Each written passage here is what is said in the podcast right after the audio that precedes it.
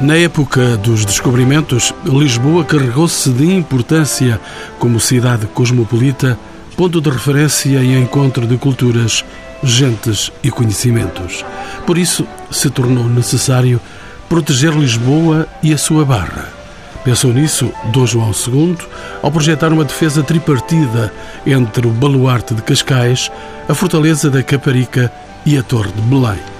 A morte chegou, entretanto, para Dom João II, cabendo a Dom Manuel I, seu sucessor, a tarefa de mandar construir a Torre de São Vicente de Belém em 1515. Seria erguida no mesmo local onde estava antes ancorada a grande nau feita em madeira que cruzava fogo com a Torre Velha da Fortaleza de São Sebastião da Caparica. Francisco Arruda e Diogo Boitaca deixaram o seu gênio nesta fortaleza com decoração próxima do estilo manuelino.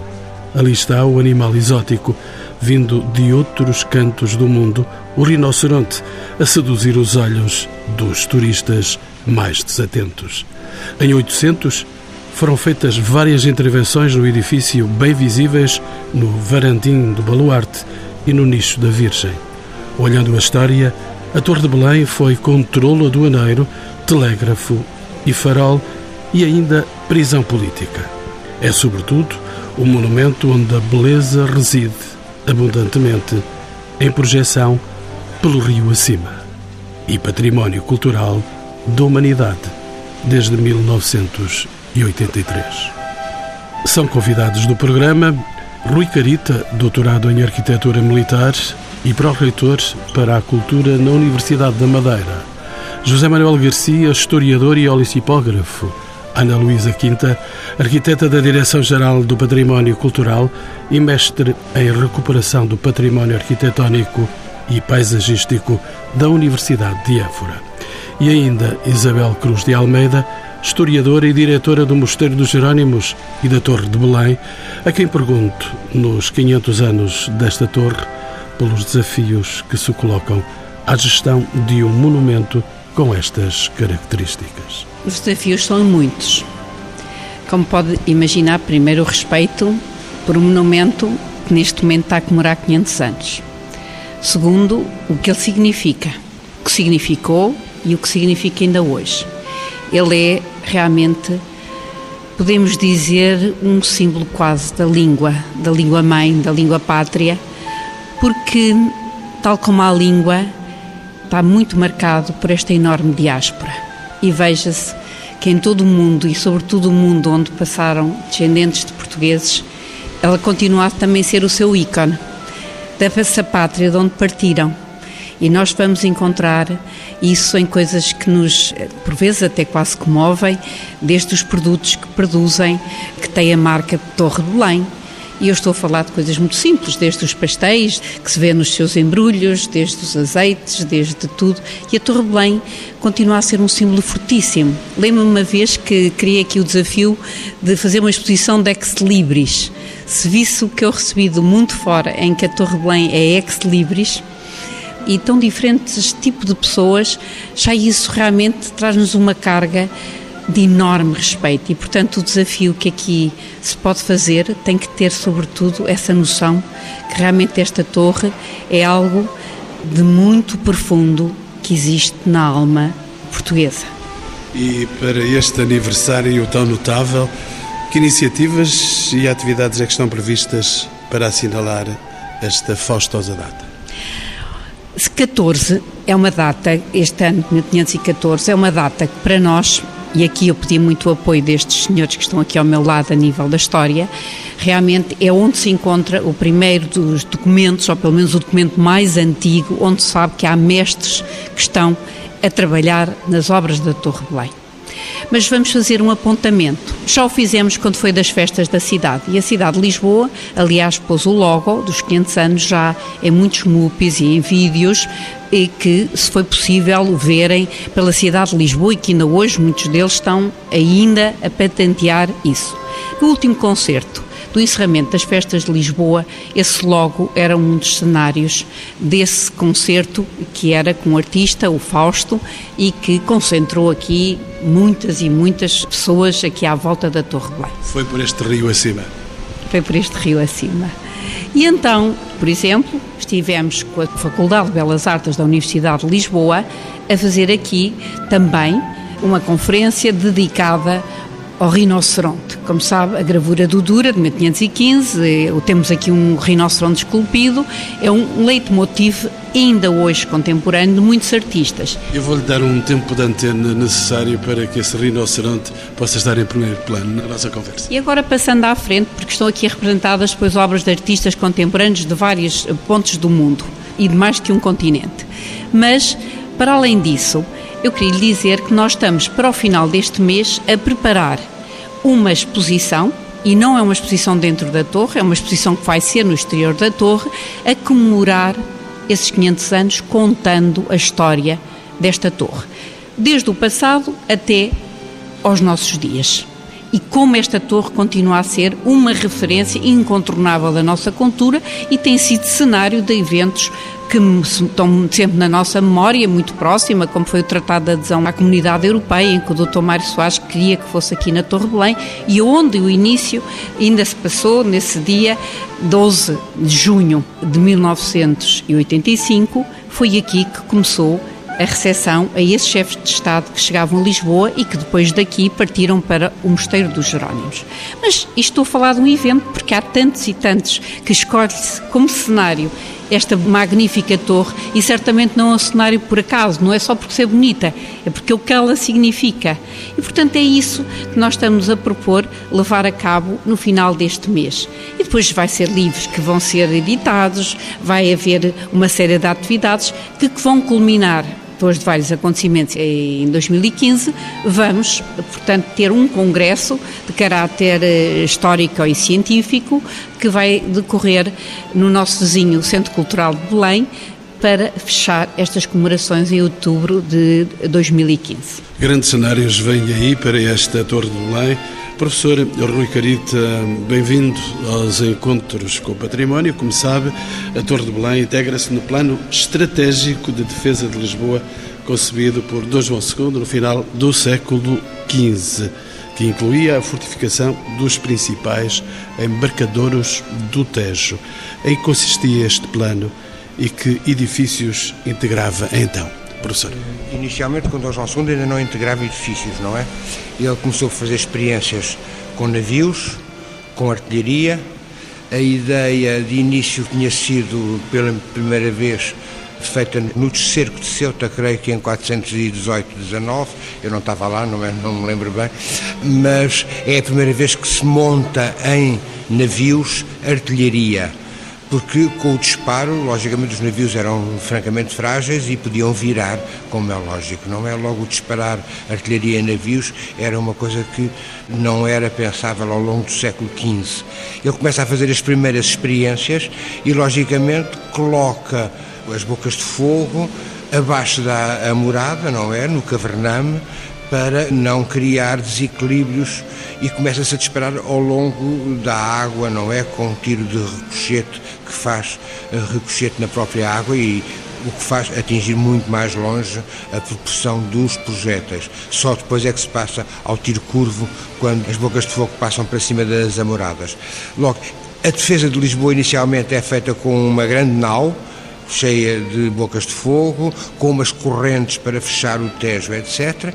E depois é criada a Torre da Almada e, logicamente, uma torre a par de Belém, que depois só vai ser levantada já na época, enfim, do, do primo, cunhado, etc., o Dom Manuel. Logo, isto nasce de uma capacidade entre marítima e de artilharia, e daí a forma até certo ponto de nau que a própria torre tem nasce dessa função e, e desse efeito. Professor Rui Carita, porquê é que a Torre de Belém foi construída neste preciso local até onde estamos a gravar este programa? Porque estrategicamente, com a ligação com uma Almada, fechavam, digamos, a boca do Tejo. Cruzando fogos com a Almada, eh, fechávamos a boca do Tejo.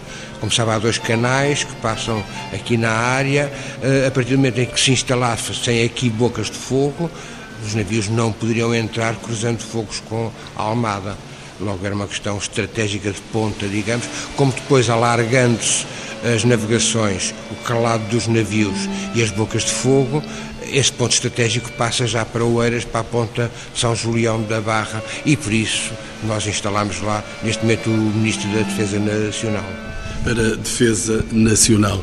Trago agora a programa, de novo, o historiador e olicipógrafo José Manuel Garcia, como era Belém e a zona do Restelo durante o início do século XVI. Era já uma zona consolidada esta em que estamos também?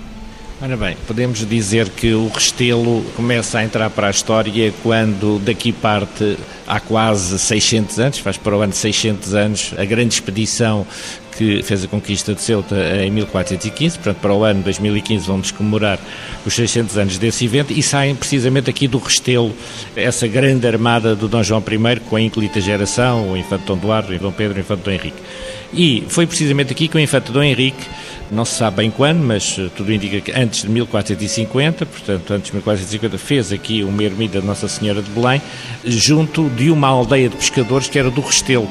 Portanto, era apenas um sítio do Restelo onde havia pescadores e de onde havia uma situação de partida de navios, porque os navios precisavam de aguardar o vento para poderem sair da Barra do Tejo. E então era daqui que eles encontravam essas condições e quando estava o vento próprio, saíam.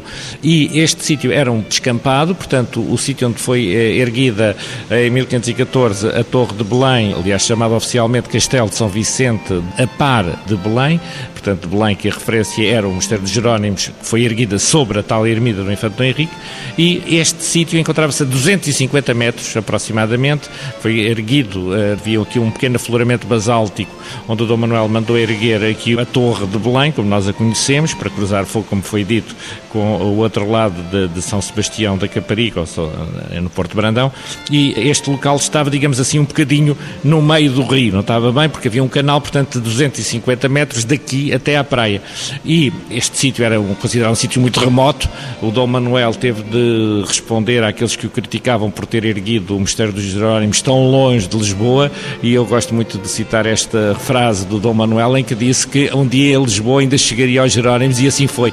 E de modo que hoje eh, Lisboa eh, chega aos Jerónimos e há. Mas o centro de Lisboa é os Jerónimos, é, é, é menos um centro turístico. É, é, uma, é uma, um centro turístico, há dois, é a Praça do Comércio e ao fim e ao cabo é este outro centro, este centro mais bonito, digamos, porque tem uma patina de 500 anos, não só por causa do Torre Belém, mas também no Mosteiro de Jerónimos, e, e, portanto podemos dizer que era um local ermo que foi valorizado com as viagens e depois começou a ser a atração também para nobres, nomeadamente depois ergueram alguns palácios mais perto, mas uh, foi sobretudo a construção do Mosteiro de Jerónimos, de que, aliás, a Torre de Belém também servia para proteger, porque a Torre de Belém, ao mesmo tempo que protegia a entrada do Tejo, também protegia o Mosteiro dos Jerónimos, segundo Damião de Góis diz, e admite-se que sim, podemos bem dizer que esta, de facto, obra admirável eh, era, de facto, uma obra de defesa de tudo o que havia aqui para defender, ao fim e ao cabo, na entrada da Foz eh, da Barra do Tejo. José Manuel Garcia, deixe-me saber ainda mais de si, erigida em leito de rio, aliás, como estamos a acabar de dizer, a Torre de Belém apresentava, por essa razão, um acrescido valor cenográfico. Que alterações naturais se registaram desde a sua construção à atualidade? Já falamos desse fabuloso monumento que se chama Jerónimos e aqui ao lado também, e muito mais recente, o Centro Cultural de Belém. Ora bem, podemos dizer que de facto, como disse há pouco, havia um canal que foi progressivamente sendo assoreado e mesmo já no final do século XVI há notícia de que de facto muitas vezes o canal, da ligação, ao fim e ao cabo, entre a torre e a praia já estava por vezes assoreado e sobretudo começou a assorear a partir de 1675, quando a Ribeira de Algés foi alterada no seu curso e portanto houve desvios de areia e a própria torre, na sua implantação aqui, fez com que as areias fossem fossem se acumulando entre a torre e a praia. De tal forma assim era que quando chegamos ao século XIX já estava ligada, quer dizer, completamente ligada, portanto as pessoas andavam quase, a torre estava toda dentro da, de, só a parte, a parte virada ao rio, a parte extrema é que não estava na areia, porque de facto houve uma acumulação muito grande e toda esta zona começou a ser assoreada de tal forma que podemos dizer que deixou de ser uma espécie de ilha que era inicialmente este local Entretanto, como também já foi dito, foi perdendo a sua função de defesa na medida em que começou a ser, sobretudo, uma, uma um posto aduaneiro e de controle de navegação, porque São Julião da Barra é que era, de facto, grande fortaleza de defesa, o escudo do reino, como era dito e bem, e de facto, eh, porque entretanto a artilharia precisava de ser mais forte para ultrapassar eh, os inimigos que também eram cada vez mais fortes, não é? E daí que a Torre de Belém verdadeiramente só funcionou como, podemos dizer, fonte de defesa, como centro de defesa em 1580 e mesmo assim não, não funcionou muito bem contra o exército espanhol, contra a armada espanhola e não funcionou muito bem porque de facto não havia condições para resistir ao, ao Duque de Alba, mas praticamente depois disso nunca mais teve, só não ser em 1831 que também foi atacada pelos franceses que fizeram uma invasão em 1831 pelo Tejo que bombardearam aqui a, a Torre de Belém, já não havia muitas condições de defesa, de modo que era um posto um pouco simbólico que já existia e que tinha funções, sobretudo de controle aduaneiro. Deixa-me saber então do professor Rui Do ponto de vista militar, estávamos a falar disso, do ponto de vista militar, esta torre acabou por se tornar irrelevante para a defesa da Barra do Tejo. A que razões é que estão por detrás dessa situação? Do que é que entendemos por irrelevante, porque não é. Como é uma torre mítica, como é uma torre simbólica, ela funciona como ícone. Não é só os militares, não é só os tiros, não sei mais o quê, entra tudo como um conjunto muito mais global, não é? Militarmente, ela de facto perde a relevância porque deixamos de trabalhar primeiro com a artilharia metida dentro, ao nível da água, e passamos a fazer tiro curvo. Depois os navios aumentam de calado. Agora, ela continua a ser um ícone, ela continua a ser um elemento de defesa da lusitanidade, da portugalidade, enfim, da língua, como há bocado se dizia, isso tudo. Logo, é preciso pensar em que tempos de defesa é que estamos a falar. Requerita, entretanto, em termos tipológicos, existe uma grande diferença entre esta Torre de Belém e a denominada Torre Velha da Caparica, do outro lado deste Rio Tejo. O que é que mudou na arte de guerra, no espaço de tempo que medeia entre a construção das duas torres? Aqui, Belém, do outro lado, Torre Velha. Não, repare, muda a ideia de torre medieval ou seja, antes a ideia de fazer torre era uma ideia de defesa, é uma ideia medieval de menagem.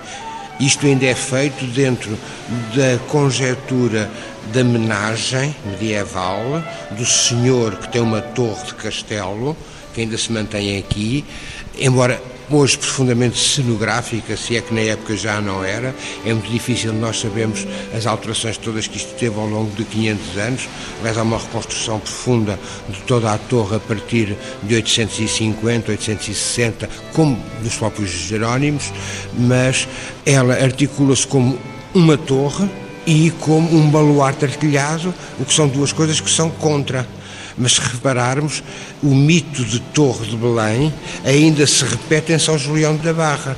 São Julião da Barra ainda volta a repetir no centro da fortaleza a torre de menagem, a torre senhorial, etc., porque estava tudo, tudo ligado. Uma coisa é aquilo que nós militarmente dizemos de estratégia, de tática, digamos, e outra coisa depois é a mitologia que o castelo tem, a medieval, o militar, o uniforme, o canhão, etc. Logo tudo isso tem que ser entendido de uma outra forma.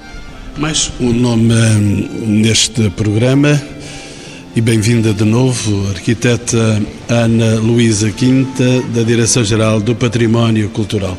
Como se sabe, a autoria da torre é comumente atribuída a Francisco de Arruda, sendo certo que ele teve um papel decisivo na sua configuração atual.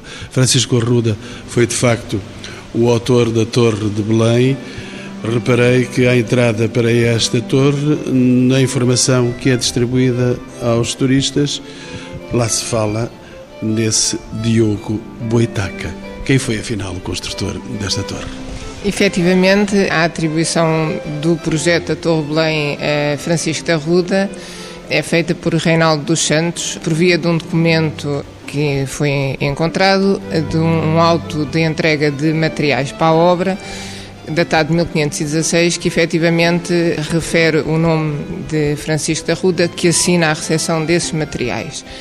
Porém, existe um outro documento da época, infelizmente não está datado, em que refere que o rei terá ordenado a Boitaca a construção de uma torre no Restelo. Não sabemos se efetivamente algo chegou a ser edificado nessa época, mas há que ter alguma cautela e atenção ao que é referido nestes dois documentos. Existe ainda um outro documento de Garcia de Rezende, também da época, em que fala que Garcia de Rezende também teria sido convidado por Dom João II para fazer o projeto de uma fortaleza para este local. Portanto, o dado concreto em termos de data é apenas o documento de 1516, relacionado com Francisco Arruda mas penso que, atendendo à escassez de documentação que existe, devemos ter algumas reservas e ponderar se efetivamente toda a obra que aqui encontramos hoje é da autoria do mestre Francisco da Ruda. Rui Carita, ia a dizer?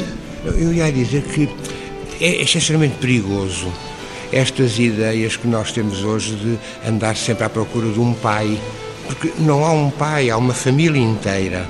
Aliás, quando nós casamos, nós quando não casamos só com uma senhora, com uma mulher, o rei pede pareceres a várias pessoas, pede certeza desenhos a várias pessoas, vai encomendar a obra aos estaleiros dos Jerónimos que já estão a funcionar, logo lá é que estão a talhar a pedra, e depois ela será executada de certeza pelo Francisco da Ruda, depois se calhar com o Diogo da Ruda e o Francisco II, enfim, essa família de fortificadores que vão para o norte da África, que estão a trabalhar em Azamor, etc., que fazem as fortalezas, mas são controlados pelo grande mestre, que é o Boitaca, que vai ver se estão bem assentes, se estão bem postos, etc., logo vai alterando. Ainda hoje nós, quando entregamos um projeto a um arquiteto, depois ele é alterado na orçamentação, depois ele é alterado pelo mestre de obras, e depois é alterado porque os preços, entretanto, subiram e não correspondem, depois a vistoria do Tribunal de Contas também os altera. Repare, há, uma autoria múltipla, muito mais complicada. Mas quem foi o autor? Quem foi. Quer dizer, eh, as pessoas gostam de ter um nome taxativo. O nome taxativo é o rei que mandou fazer o responsável, o Primeiro-Ministro, o Presidente da República, etc. Sempre. São os responsáveis. E depois é a entourage que executou, aonde entraram os Arrudas, e principalmente o Francisco de Arruda, assina o papel, a vistoria das obras, que de certeza que era do Boitaca, e depois a entourage do rei, que se calhar houve uns que fizeram uns desenhinhos, como o, Garcia de Rezende, etc. Ana Luísa Quinta e a própria conjugação das duas tipologias torre-baluarte, conforme já foi referido, pode efetivamente fazer o cruzamento de duas concepções que evoluíram no tempo. Portanto, eu penso que, de facto, só para reforçar o que já tinha dito, penso que há que haver algum cuidado, efetivamente, na atribuição das autorias de projeto a esta fortificação. José Manuel Garcia. Eh, isto é um assunto muito complexo e só para animar um bocadinho, de facto, os dados já foram dados, não se podem inventar outros. Tudo indica que uh, o documento referido uh, em que o Boitaca era convidado a fazer uma torre em Restelo Velho, como era dito nessa carta, tudo indica que esse documento é de dezembro de 1513, tudo indica que poderá ser, e eu admito a razoabilidade que defenda essa data, o que indica que o rei, de facto, e eu acho que não há dúvida nenhuma, que o rei convidou o Boitaca para fazer o projeto, só que não o fez. Portanto, porque o Boitaca, entretanto, afasta, o Francisco Arruda, o documento 1516 que citou, eu acho que ele é elucidativo e é o grande mentor da, da iniciativa, até porque o Boitaca, na minha opinião, em 1517, quando é afastado dos Jerónimos, e entretanto o Francisco Arruda estava a trabalhar independentemente do Boitaca, em 1514 já estava a trabalhar independentemente aqui nos Jerónimos, e não estava a trabalhar nos Jerónimos, estava a trabalhar, porque ele veio em novembro de 1514 para Portugal, ele deixa Zamor e vem em novembro, sabemos isso exatamente, em novembro já está a trabalhar na zona dos Jerónimos, aqui, e tudo indica que o Boitaca, entretanto, vai ser afastado, porque eu penso que ele em 1517 é afastado a favor de João de Castilho no Mosteiro de Jerónimos e eu penso sinceramente que o Boitaca foi mesmo afastado, que ele era um deus na arquitetura do Dom Manuel, ele é afastado porque é responsabilizado pelo catástrofe de Mamora em que 1514 morrem 4 mil portugueses em Marrocos e ele era o defensor daquela localização que provocou a catástrofe e o massacre dos 4 mil portugueses e o Dom Manuel não lhe deve ter perdoado. E daí que ele vai ser substituído, ele que teria aqui talvez desde o início dos Jerónimos, vai ser substituído e aqui o, o Francisco da Ruda continua até 1519, até isto praticamente estar feito e depois, entretanto, vai para Évora. Eu penso que é verosímil esta possibilidade, embora possa haver intervenções na torre, por exemplo, o portal de entrada, eu penso que poderá ser de João de Castilho, portanto é uma influência nitidamente dos Jerónimos, portanto não tem nada a ver com o estilo. Do, mas o, isto é diferente das coisas que o Oitaka tinha feito anteriormente e, de facto, face ao documento que diz que ele é o mestre, Francisco da Ruda é o mestre do baluarte, que era a parte baixa, digamos assim, da torre, eu admito que esse documento nas edições é elucidativo e, à falta de melhor prova, eu acho que é razoável admitir o Francisco da Ruda como autor. Arquiteta Ana Luísa Quinta, ainda? Queria fazer só uma pequena anotação, porque o documento em que é referido o nome de Boitaca é Reinaldo dos Santos que lhe atribui a data de 1513. Portanto, dado concreto em termos de cronologia, temos apenas o documento de 1516 de Francisco da Ruda. Portanto, tudo o resto está ainda por esclarecer. Não há tanta polémica, penso que o rinoceronte que está aqui nas bordas desta fabulosa torre. Doutora Isabel Cruz de Almeida, este rinoceronte é a verdadeira atração da torre. É uma das atrações, mas olha que eu vou lhe dizer que a nível nacional, e que estou aqui já há vários anos, a grande atração é as prisões. Eram os antigos paióis. Essa zona era os antigos paióis e quando perde a sua função, realmente a Torre de Belém passa a ter essa função também de prisão. E curiosamente ao longo de vários séculos. E o curioso dessa prisão é que ao longo de levantamento eh, feito a governadores, a prisioneiros, nós notamos que ela também simbolicamente é para colocar os governadores que são da confiança do rei, é um local de prestígio, mesmo isto não tendo esta tal função militar decisiva que foi falado, mas é sempre no sentido de prestígio. E como tal, nós vamos encontrar sempre governadores de grande prestígio, em que os últimos foram os Saldanhas e o palácio ficava aqui ao pé. Aliás, foi logo a seguir à construção que o governador da Torre passou a ter uma residência muito perto aqui da Torre de Belém. E este animal exótico, este rinoceronte, porque é que ele aparece aqui na ilustração, neste fazer de uma torre diferente? É realmente um elemento que nessa altura fascinou a Europa. Nós temos que nos lembrar que o rinoceronte chega a Portugal, a documentação dessa chegada a Portugal fascinou completamente. Aliás, esse animal veio porque Afonso de Albuquerque, na altura governador na Índia, tentava negociar com o rei de Cambaia, o sultão de Cambaia, uma fortaleza que era perfeitamente estratégica para os portugueses, que era a fortaleza de Diu, porque dominava toda aquela bacia, a Baía de Cambaia. Ora, o Afonso de Albuquerque, nessas negociações, obviamente, à maneira da época, levavam-se presentes, ainda hoje também se faz. Levava presentes e o rei de Cambaia dá-lhe também um presente. E um dos presentes que lhe deu, que mais se notabilizou, foi exatamente este rinoceronte. Este rinoceronte veio a Portugal, chega cá em 1515 e a verdade é que os comerciantes que aqui residiam, que estavam sedentos dessas informações, dispersavam depois essa informação, nomeadamente junto às várias comunidades mercantis. Ora, nós sabemos que Dürer é exatamente um exemplo de um homem desta renascença e sequioso de tudo quanto era novo, veja-se a obra que ele fez, deixou-nos para a posteridade, ele sabe através do feitor da chegada desse animal. E no próprio primeiro desenho que faz, ele faz dois desenhos, ele fala e assume que é feito com base uma que é uma descrição e que ele não omite na própria gravura, porque ele tem, há uma tabela, se assim se pode chamar, em que ele fala exatamente deste rinoceronte que chega aqui a Lisboa, e ele tem um desenho também, que se perdeu, esse desenho preparatório, que foi feito para lhe dar uma noção, o British Museum tem um dos desenhos do Dura. Eu estou a falar de que haveria um, um desenho que teria vindo daqui, exatamente. Essa gravura foi extremamente importante. Repare, nós tínhamos a imprensa, a imprensa já tinha aparecido, a gravura, por sua vez, é um meio de comunicação enorme, vai dar a conhecer a essa Europa sedenta destas novidades, este animal, e o nosso rei também resolveu, para além de ter preparado no sítio que nós chamamos hoje a Praça de Comércio, uma luta que simbolicamente segundo a antiguidade que nos vem de Plínio, dizia que o rinoceronte gostava de lutar. O rinoceronte e o elefante eram perfeitamente antagónicos. E ele prepara então uma espécie, como à maneira de um coliseu romano, essa luta no Terreiro de Passo, onde afluíram muitas e muitas pessoas. Simplesmente não foi assim muito bem sucedido, parece que o nosso rinoceronte baixinho e que na descrição da época era extremamente feroz e o elefante tinha medo, mostrou que tinha medo mesmo. O elefante, quando chega, resolveu encostar-se ao madeirame e, portanto, o espetáculo não foi assim propriamente excitante. O nosso rei Dom Manuel, e isto já é por razões diplomáticas, e o rinoceronte aqui teve um fator diplomático muito importante, como sempre nestas ofertas, manda ao Papa, envia esse rinoceronte ao Papa.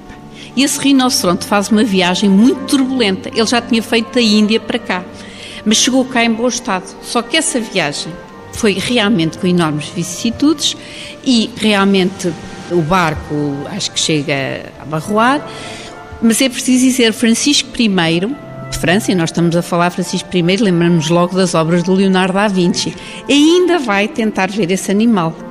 Mas ali, pela zona de Génova, há esse tal grande naufrágio e o animal volta para cá, é embalsamado, portanto vai noutra embaixada para o Papa, ou melhor, concretiza-se a embaixada e chega ao Papa todo embalsamado e veja-se que depois isto transformou a nível da arte. É que é do século XVI, XVII, XVIII, XIX, dados os grandes interesses com a África. Repara a quantidade de expressões artísticas que há ligadas ao rinoceronte. E o Dürer, realmente, esta gravura do Dürer, apesar de não representar tão exatamente quanto ele era, nós sabemos que não é exatamente como ele era, repare, ainda hoje a referência. No século XXI não há rinoceronte mais famoso do que o da Torre de Belém. Arquiteta Ana Luísa Quinta, afinal, qual é que é a preocupação pela ornamentação da Torre de Belém? Ela não é uma torre qualquer. Sim, podemos verificar quando olhamos para a Torre de Belém que existe alguma ornamentação que não é muito comum em obras de fortificação. E não me recordo, de facto, também em obras de Francisco da Ruda, obras de fortificação, em que existe esta preocupação. Ela vê-se essencialmente no portal de entrada, vê-se ao nível dos varandins, da lógia e aparentemente uma decoração ao gosto do tempo do Dom Manuel. Contudo, o portal de entrada temos já uns motivos catrescos, portanto, uma decoração que poderá eventualmente ser da autoria de João de Castilho. Contudo, o portal de entrada que hoje vemos não foi o primeiro portal de acesso à fortificação, estão os testemunhos do que foi a primeira consola de apoio da Ponte Levadiça, que nos mostram que este não é o portal primeiro. Daí que eu também seja levada a pensar que numa primeira fase tivemos efetivamente aqui uma construção bélica que a certa altura lhe é alterado o propósito e, de certa forma, tornada mais elegante por razões que poderão ou não estar relacionadas também com os propósitos que levam Dom Manuel a mudar um pouco o gosto na construção do próprio Mosteiro dos Jerónimos. Eh, alterações que penso estarem relacionadas também com a própria vontade de Dom Manuel de transformar o Mosteiro dos Jerónimos no panteão da dinastia Abisbeja e que se poderá ter refletido aqui também no estaleiro da Torre de Belém porque efetivamente mesmo esta solução de varandins salientes não é propriamente uma tipologia característica da época de Dom Manuel. Portanto, seria nos primeiros exemplos de varandas salientes a serem construídas em Portugal, o que, eh, mesmo ao nível da arquitetura civil, ainda não era prática. As próprias lojas que eh, à data existiam, elas eram embebidas na própria construção, portanto, não projetadas para fora. Portanto, só para terminar, dizendo que efetivamente a parte decorativa e muito chamativa da torre poderá constituir uma segunda fase de intervenção na fortificação. Doutora Isabel? Mas eu creio que esta exuberância decorativa que nós encontramos e, sobretudo, da grande heráldica régia, também certamente teria sido ao gosto de Dom Manuel, como uma grande entrada de prestígio da sua cidade, a cidade que era a capital do reino. Portanto, repare, quando se vem do Rio, e nessa altura era o normal visto o Rio, é realmente esta exuberância cheia da heráldica do escudo Dom Manuel, das esferas armilares, as cruzes de Cristo. Claro que as cruzes que nós estamos agora a ver no registro do baluarte têm a ver com o restauro que foi feito no século XIX. Não era assim e há plantas que o documentam. Agora, de qualquer maneira, repare-se que essas existem também noutros locais. E, portanto, isto tudo teria também a ver com esta grande exaltação que o próprio rei no fundo, marcou bem todas as suas grandes empreitadas. E numa torre que normalmente é mais singela, mais comedida em termos decorativos, nesta vê-se nitidamente que ele quer-a como elemento de prestígio. José Manuel Garcia. Era só para dizer que, de facto, o que nós vemos atualmente da torre, em grande parte, além do grande benefício que foi em 1994, 1998, a conservação tal e qual ela se encontra e que é admirável, já tinha havido a grande intervenção de restauro de 1846, exatamente, que essa intervenção é que apresenta uma série de elementos ornamentais, nomeadamente no claustro, claustrim, e também nas amoradas, nas amoradas com as cruzes de Cristo, no baluarte, portanto, do, do terraço, isso é tudo novo, feito em 1846. 1846 e nas varandas também foram grande parte decoradas ao gosto do século XIX, neo-manuelino, revivalista, mas eu penso que de facto o essencial dos varandins, das varandas e dos balcões, além de, evidentemente, como foi ressalvado, isso é que era o mais importante, o grande escudo com as armas de Portugal e as esferas armilares e as cruzes de Cristo que estão nos escudos de cima, da coisa de ronda, portanto, do adarve, portanto, em cima do escudo, com as armas da Ordem de Cristo, e essas cruzes e esses elementos heráldicos são verdadeiros. Agora, de facto, as ornamentações das janelas, as ornamentações são do século XIX a imitar. Agora, o essencial eu penso que é do século do Manuel, não é? Mas, curiosamente, quando foi feito o trabalho de conservação, via-se perfeitamente a diferença da escolha do liós que veio para aqui, tanto que não é tudo. Portanto, nós notávamos quando foi a conservação aqui feita, não quer dizer que as pedreiras não sejam muito antigas, mas a qualidade da pedra que era escolhida, e nós temos nota da escolha que era criteriosíssima feita por esses arquitetos, nomeadamente também nos Jerónimos, aqui aconteceu também uma escolha muito criteriosa. Quando vamos ver a parte do século XIX, e este, o impacto tem tido a nível do ambiente e todos esses fatores que, enfim, têm ajudado a degradar a torre, era de uma qualidade inferior a que foi utilizada no século XIX. Para fechar, uma pergunta que queria dirigir a todos os meus convidados. Queria dirigir, a primeira pergunta queria dirigir, e a única pergunta ao professor Rui Carita, é possível o equilíbrio entre a pressão turística e a capacidade de recolha de receitas? Não, possível não é. Possível não é, porque logicamente o governo precisa de dinheiro, as pessoas querem todas ver. Agora, temos é que encontrar equilíbrio. Quer dizer, o problema da gestão a política de gestão, a política é a arte do possível. Logicamente, nós deveríamos ter muito menos pessoas aqui para manter o equilíbrio da própria torre. Ela era feita para 20 a 30 pessoas, não era para 150 de cada vez.